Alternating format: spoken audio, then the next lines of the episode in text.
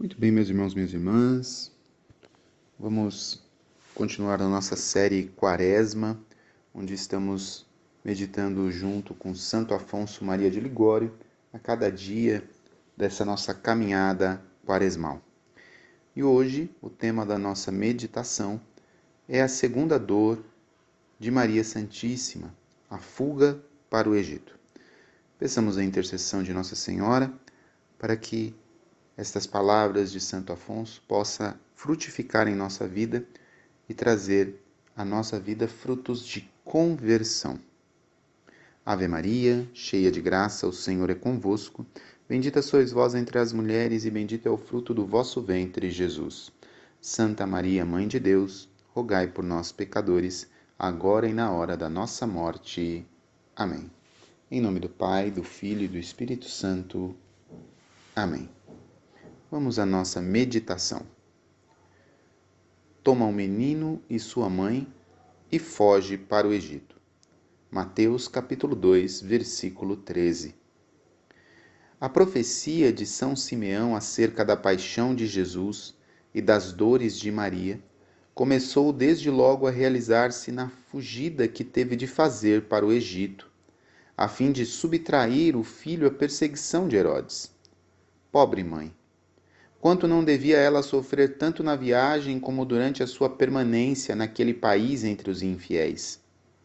Vendo a Sagrada Família na sua fugida, lembremos-nos que nós também somos peregrinos sobre a terra.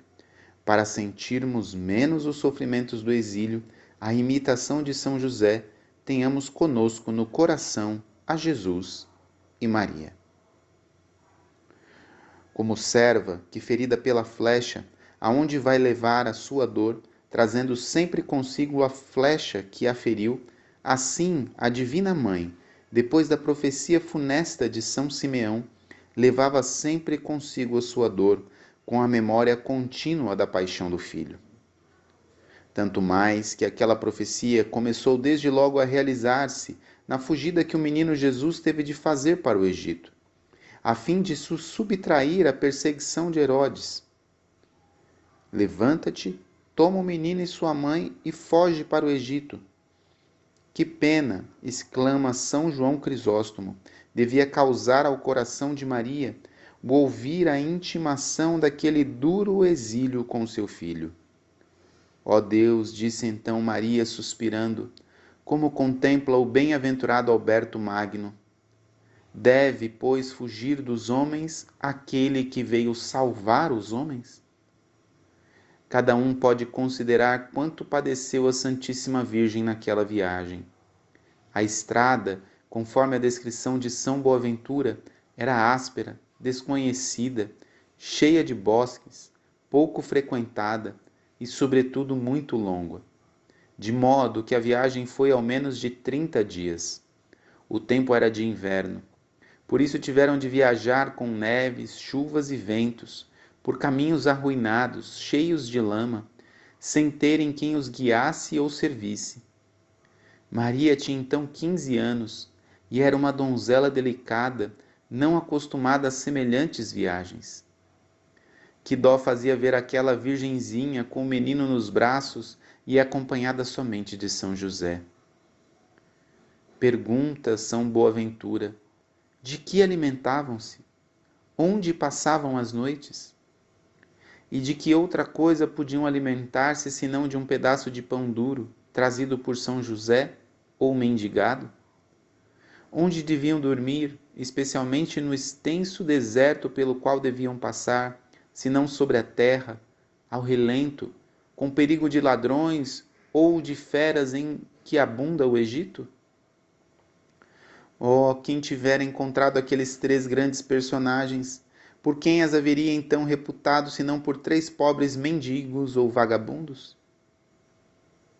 Opina Santo Anselmo que os santos peregrinos no Egito habitaram a cidade de Heliópolis. Considere-se aqui a grande pobreza em que deviam viver nos sete anos que ali permaneceram, como afirmam Santo Antônio, Santo Tomás e outros. Eram estrangeiros, desconhecidos, sem rendimentos, sem dinheiro, sem parentes. Como diz São Basílio, chegaram com dificuldade a sustentar-se com os seus pobres trabalhos. Escreve Landolfo de Saxônia, e isso seja dito para a consolação dos pobres, que Maria se achava em tão grande pobreza que algumas vezes não tinha nem sequer um pouco de pão que o filho lhe pedia, obrigado pela fome. Ver assim Jesus, Maria e José andarem fugitivos, peregrinando por este mundo, ensina-nos que também devemos viver nesta terra como peregrinos, sem que nos apeguemos aos bens que o mundo oferece, pois que em breve os havemos de deixar e de ir para a eternidade. Não temos aqui cidade permanente, mas procuramos a futura. Demais, ensina-nos que abracemos as cruzes, já que neste mundo não se pode viver sem cruz. A bem-aventurada Verônica de Binasco, agostiniana, foi levada em espírito a acompanhar Maria com o menino Jesus na viagem ao Egito, fim da qual lhe disse a Divina Mãe: Filha, acabas de ver com quantas fadigas chegamos a este país. Sabe, pois, que ninguém recebe graças sem padecer. Quem deseja sentir menos os trabalhos desta vida, deve, à imitação de São José, tomar consigo Jesus e Maria. Toma o menino e sua mãe. A quem pelo amor traz no coração este filho e esta mãe, se lhe tornam leves, quiçá doces e estimáveis todas as penas. Amemo-los pois, e consolemos a Maria, acolhendo o seu filho dentro dos nossos corações, que ainda hoje é continuamente perseguido pelos homens com seus pecados.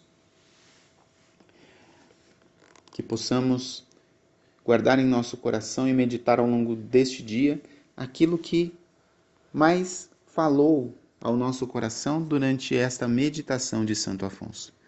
E peçamos a intercessão da Virgem Santíssima para que Ele possa nos conduzir em mais este dia, neste caminho quaresmal. Ave Maria, cheia de graça, o Senhor é convosco. Bendita sois vós entre as mulheres, e bendito é o fruto do vosso ventre, Jesus. Santa Maria, Mãe de Deus, rogai por nós, pecadores, agora e na hora da nossa morte. Amém. Rogai por nós, Santa Mãe de Deus, para que sejamos dignos das promessas de Cristo. Amém. Deus abençoe você. Em nome do Pai, do Filho e do Espírito Santo. Amém.